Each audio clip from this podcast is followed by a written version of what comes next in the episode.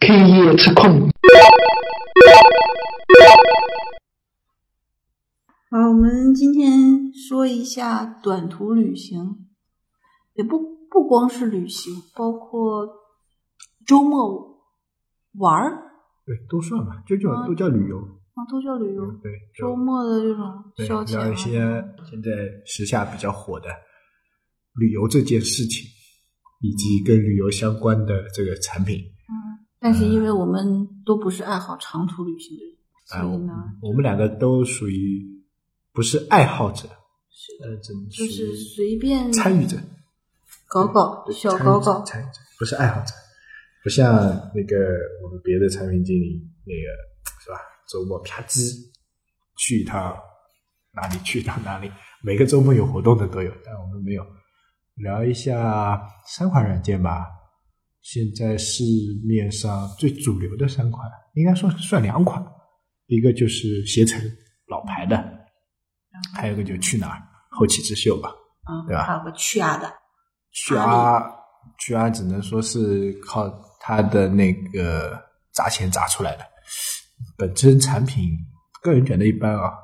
就我觉得这三款产品长得对一样，你基本上一样的，对对对对，看起来就是一个外包公司做的一样。对，就是对，这是就 OTA 嘛，怎么说呢？像那些记录旅游类的软件就更多啦，旅行什么面包旅行、面包旅行对啊这种这种就不聊了，什么柴油机啊，什么这种这种那个是应该是这种游记，不应该是旅行，因为你并没有在上面花因钱。为他们现在也开始慢慢往这方面啊，做，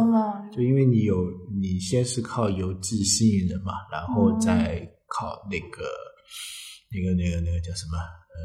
再再打折了，还有对他先把人气吸引过来，找一批驴友，呃然后让这些资深的人来带头嘛，然后让他们发一些高质量的、高质量的那个旅行攻略啊、照片啊之类的，然后吸引一些嗯参与者，然后再吸引一些小白。但那这个不是传统的一些那个，这只能是给爱好者深度游的用户用。那像我们这种浅层次的参与者、小白用户，或者就是就是浅层次的用户的话，呃，最主要的还是那个携程去哪儿。以前途牛停的也比较多，但是途牛现在的份额越来越低，大概嗯百分之二点五吧，只有。那呃，携程的份额跟去哪儿差不多，大概都在百分之二十几左右，两个加起来在百分之四十，四十多了，基本上。去哪儿公布的数据来看的话，它是那个去去哪儿现在是应该比携程好一点，但是呢，赚的钱没有携程多。我觉得我啊这种嗯基本上是不旅游的人，嗯，一年嘛，就是出出出杭州市出去玩儿也没那么几次，嗯但是让我选呢，我不会选择去哪儿，嗯，原因是这个东西我要去学。对，我现在呢有两个，一般是两个选择，携程。嗯对，这个东西不选，是因为携程已经很长时间了。嗯我五六年前用携程也是这样，现在也是这样，嗯流程也没什么变化。嗯然后用我的手机号直接登录也 OK 的，就是它具它具有很强的权威性。对，而且我觉得携程订票，即便是贵一些，我觉得它也靠谱。对有保障。对，嗯，还有一点是会选阿里旅行，也就是去啊，为什么？因为是这样的，我的账号是啊用淘宝嗯账号登录，淘宝账号登录，它它一告诉我淘金币可以使用的时候，这一点来说，我有很多淘金币，其实没什么地方能用。他如果用积分宝更好了，就是 它没地方用的时候，我在想，那你这个东西，而且还能啊积攒那个、那个阿里旅行的那个就里程，程这个里程还能当钱用。对，里程应该也是携程提出来的一个。对对对，然后诶，那个这个就就这两个就占了一个。嗯去哪儿我打开了，我觉得 如果两个极端啊，嗯它首页来上说应该算是跟那个阿里旅行和携程长得是一模一样的，嗯可以算这么说。但是这个门槛在于哪儿呢？既然都是一模一样，我为什么不选其他两个呢？对对对对，但如果刚开始这么说吧，如果刚开始没有用过携程，嗯或者是我使用旅行的软件就是从去哪儿来介入的，嗯，那我有可能我就直接用去哪儿了。对，但是因为我比较过去哪儿的，就是飞机票啊，嗯。真的很低很低。对，去哪儿去哪儿现在的优势就在飞机票上，嗯，但，但是呢，这个低有的时候低到我有点不敢买，你知道吗？因为它的那个它它跟航空公司现在的合作是比那个携程好好一点，就是小的小型的这种航空公司，比如说青岛航空，那是重什么重点战略合作伙伴，那是他只有去哪能拿到他的那个最低的票价，那是这样的。然后 说这个之前啊，就评论这个两款产品之前啊，就是跟大家分享一下，就是怎么样去分析一款产品，就是说你怎么去分析它。比如说我们要分析今今天我们要分析去哪儿跟携程这两个，那阿里我先不去评价它，因为这东西我实在说不说不上来说不好，我没用过啊。那去哪儿跟携程我自己用过，那一般比如说要分析一款产品。从我这边的经验来说的话，我会先去了解他们的那个定位跟初衷，就是你可以打开软件，它首首页上那句话，从这个方面我先着手。那、就 slogan，呃，slogan 对，因为它的 slogan 肯定是它的核心价值所在。嗯如果它的 slogan 都不能体现它的价值所在的话，那我觉得它这个就是做的失败的，就完全没有必要去分析它了，就这个这没有参考意义了。那从那个这两款软件，携程的那个就是说说走就走嘛，嗯说走就走。然后去哪我有点搞不懂它，它有两个，一个我从软件打开的是，他说是总有你想要的低价，是吧？他打的是一个低价牌，但是他公司的那个呃 slogan 好像是那个聪明聪明你的旅行，好像是对那。这个我没有听说过。对对对，你去看它那个标志下面嘛，它有一句话的什么什么什么一句话就聪明你的旅行，但是呃，这我不管啊，嗯，应该是两种愿景，对吧？就是他刚提出来的时候是可能是这种，后来呢，他发现了自己的核心价值在低价，所以他软件启动页的时候就改成了低价，然后。从这个方法入手，就是说先从它的核心价值入手。那从这两个来说的话，其实他们两个都找到了自己的特色，都还 OK 的。相对来说，阿里我不知道他在做什么，呃阿里那我看不清楚云里雾里包括那个百度嗯百度旅行，阿里我用过，嗯就是这么说吧，我用过携程和阿里，但是我没有用过去哪儿，因为去嗯哪儿其实什么叫用呢？就是我真正的在上面订了票，嗯。并且这个票还去了那个，嗯。这个我算是用过，就是有整个走过整个的一个流程啊，就不是光看一看。那那个去哪儿我只是翻了翻，嗯。携程是我订了票，而且我到了目的地，而且使用了携程，达到了我的目的，嗯。然后整个流程走过的，嗯。去哪儿也是。嗯，那个去去啊，那个去，哎呦，这个费劲的 阿里旅程，阿阿里旅行这个是怎么回事呢？是正好我想订票的时候，嗯。他在淘宝上推广阿里旅行，嗯。然后这时候那个阿里旅行有一个活动，就是阿里旅行的底价票，嗯。正好赶上我要买机票，嗯。然后在上面买了，整个流程还是比较顺的。对，呃，它其实呢，它里面的那个有可能是因为我以前在阿里旅不是阿里旅行的时候、嗯。买过飞机票，嗯。所以我的资料还在上面，嗯。就是上次订的飞机票的对对是在上面。那所以这次的时候我还可以继续订，这个这个流程还是通的，也就是他嗯其实把当时还没有阿里旅行这个概念的时候订的这些资料还是留着的，嗯。这一点我觉得他还 OK 的。然后携程是什么呢？因为我以前很多就是那种，你不是要要去某个地方，你肯定要从上海走，然后在上海，因为你订那个飞机票太早了，因为便宜嘛，对所以就在上海住一晚。对那住一晚的宾馆，我基本都是在携程上订，因为这个宾馆的价钱比较适中。对而且我发现过有一次，有一次就是我去去这个宾馆的时候，有很多人也来去，没有在网上订过的，然后也来，结果发现没有住宿的了。嗯这时候，当时我就想，哎呀，幸好我在携程上订了这个。其实这是一个几很常用的规则，尤其像我们嗯。这种不是住在北京、上海，就是广州这种一纯一线城市的，嗯。那我们肯定要去上海转机的时候，那上海周边的这些住一宿的这些旅店，其实为了坐飞机啊，或者嗯。坐什么，就是这个还是比较实用的。对。然后火车我也是在，就是也不算是携程上订，火车应该是托别人订的时候，然后买的票。然后当时我是觉得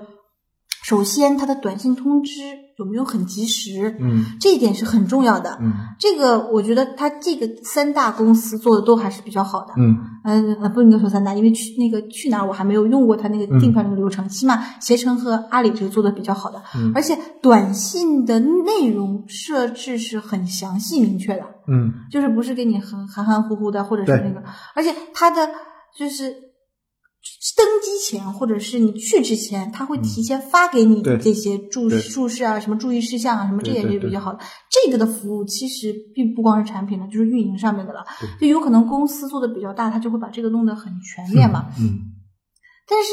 里面出现一个问题嗯，就当我们真的遇到，如果我是一个用户啊，嗯。我是我